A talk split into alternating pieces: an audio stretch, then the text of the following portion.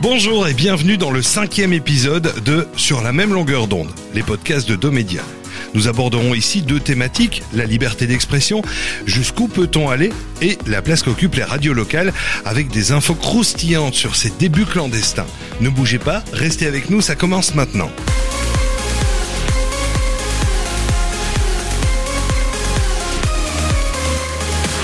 Salut, c'est Olivier Duroy, je suis animateur radio sur Énergie et j'ai créé avec Stéphanie Enroth la société Domédia qui propose un large panel de formations sur l'audiovisuel.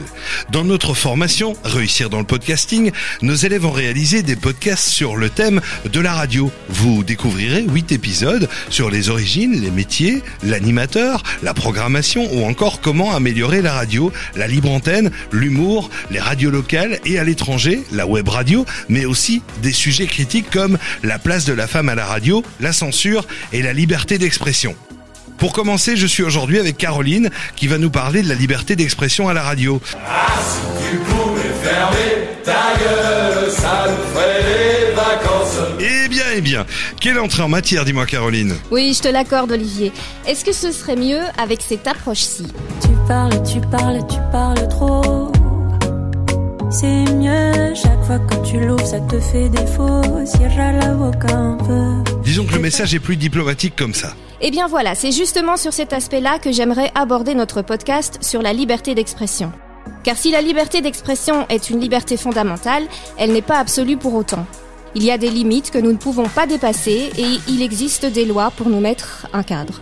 Et alors quand tu parles de loi, tu veux dire que si nous dépassons certaines limites, il y a des sanctions qui, euh, qui nous pendonnent? C'est exactement ça.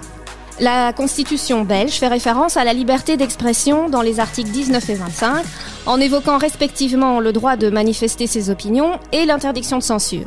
Mais en précisant également que la diffamation et les insultes, donc les injures aussi, restent des actes illégaux.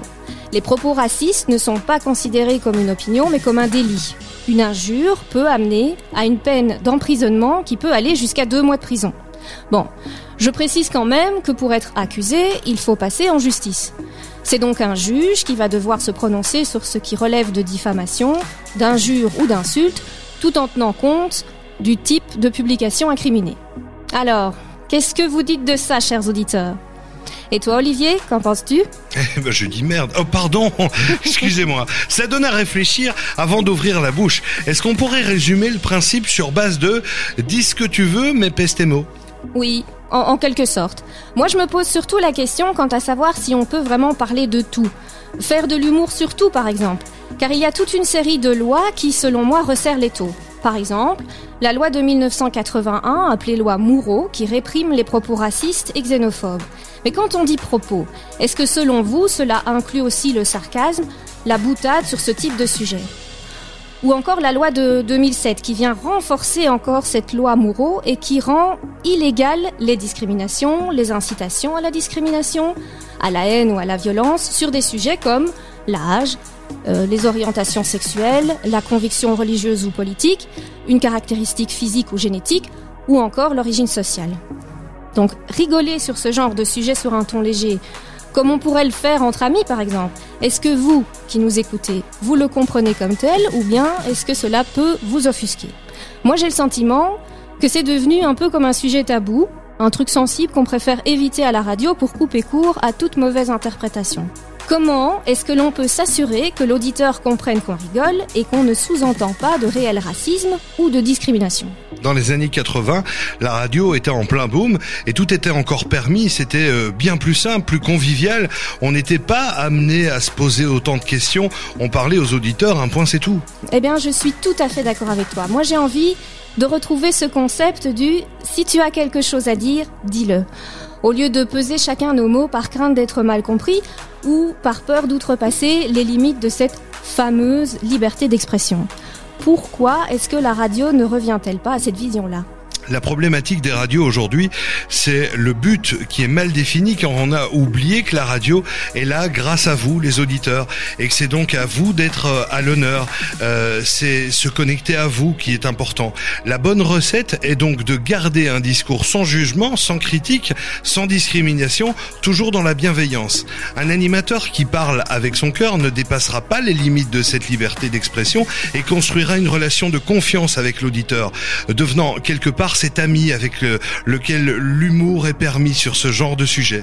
J'aime beaucoup cette vision d'amitié entre l'animateur et l'auditeur, car c'est vrai, entre amis, la liberté d'expression est sans limite. Eh bien, merci pour ces précisions et réflexions sur la liberté d'expression, Caroline. Je te dis à tout bientôt euh, sur de prochains podcasts. Tu peux compter sur moi.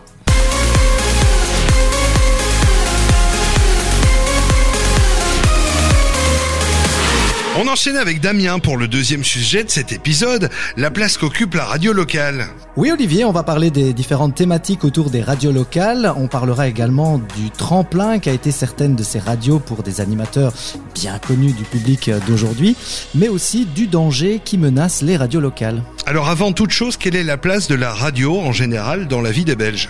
Eh bien, elle y est très très importante, puisqu'en moyenne, un francophone sur six l'écoute une fois par jour.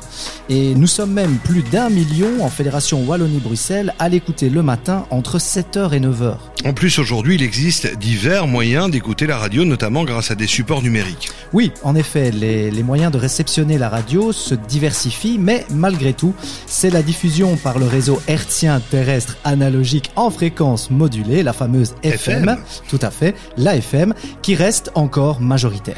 Et quels sont les programmes préférés des auditeurs en général selon les statistiques? Eh bien, ce sont les informations et la musique. Mais la radio, le, le fameux poste, hein, comme, comme on l'appelle encore aujourd'hui, est surtout une source de divertissement.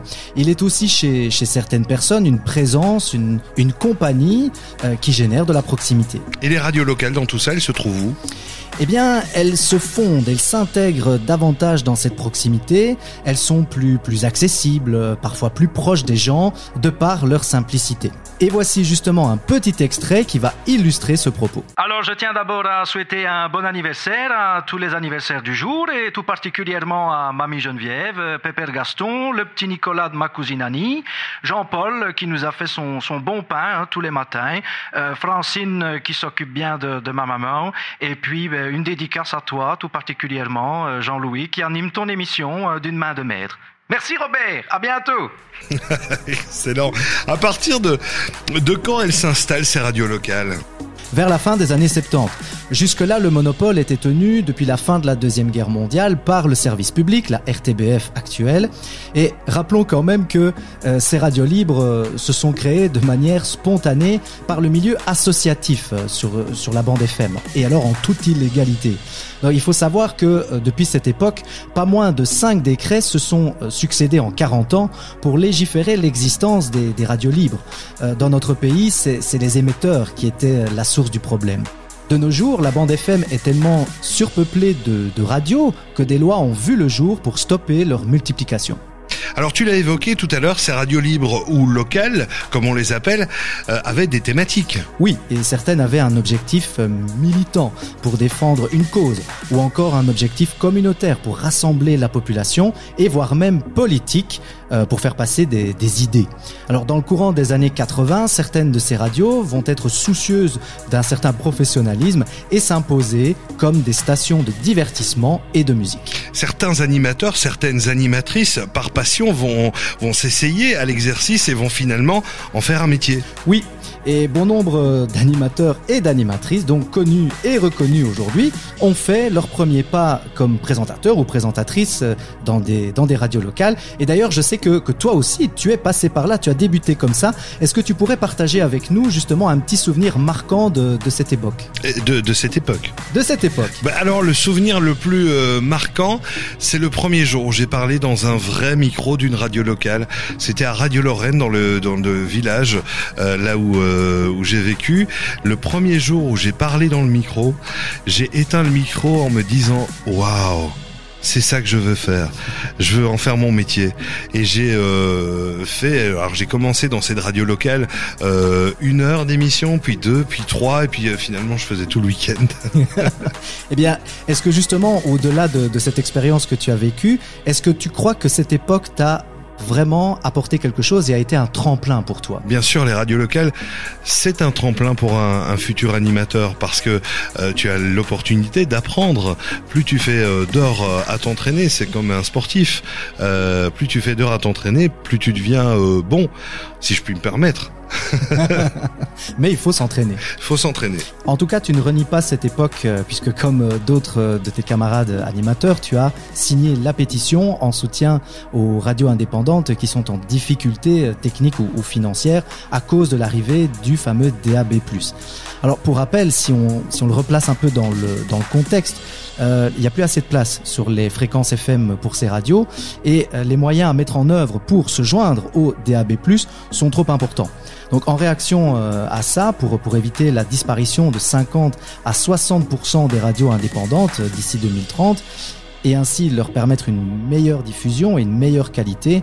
Euh, la fédération Radio Z, qui, représente plus de la moitié des radios indépendantes, formule entre autres euh, les demandes suivantes. Euh, notamment un financement euh, annuel récurrent. Bon, la presse l'obtient, ben pourquoi pas aussi les radios. Et puis euh, également la, la, révision de la procédure d'attribution de, de, financement pour toutes les radios associatives ou d'expression. C'est important que les auditeurs soient conscients que ces radios locales, indépendantes, voire même pirates, forment aussi les animateurs et les animatrices de demain. Elles ont un rôle important et essentiel à jouer dans le paysage audio. Oui, et puis vous aussi, si vous voulez soutenir votre radio locale euh, parce qu'elle met en avant votre région, parce qu'elle est parce qu'elle est l'âme de votre commune, n'hésitez pas à signer vous aussi euh, la pétition euh, qui, qui se trouvera dans le lien et dans la description ci-dessous. Merci Damien. Au nom de tous les animateurs, techniciens, reporters, délégués, collaborateurs et supporters, je vous remercie de nous avoir tenu compagnie ce soir ce soir. Pour terminer, je vous propose de revenir sur les points importants évoqués dans la première partie avec Caroline. Pour rappel, nous avons parlé de la liberté d'expression et euh, ce qui me semble important à retenir, c'est que nous sommes libres de nous exprimer si nous respectons les limites définies par la loi, c'est-à-dire pas de diffamation, d'injures ou d'insultes, pas de racisme, de xénophobie, pas d'incitation à la haine ou à la violence, pas de discrimination et que euh, tout animateur qui parle avec son cœur tout en bienveillance assurera une relation de confiance, une amitié avec ses auditeurs. Ensuite, nous avons abordé avec Damien la place qu'occupent les radios locales. Et pour synthétiser, ce que nous retenons, c'est que les radios libres et locales sont nées de mouvements associatifs qui se sont imposés sur la bande FM en mode pirate, que ces radios ont été un vrai laboratoire pour les jeunes animateurs qui ont pu apprendre et faire leurs premières armes. Et puis ne pas oublier qu'il faut encore se battre pour que ces radios perdurent au-delà des nouvelles technologies. Restez abonnés dans le prochain épisode, nous aborderons la radio à l'étranger et la web radio avec Daniel et Danae. Retrouvez tous nos podcasts et formations sur www.domedia.be. À bientôt.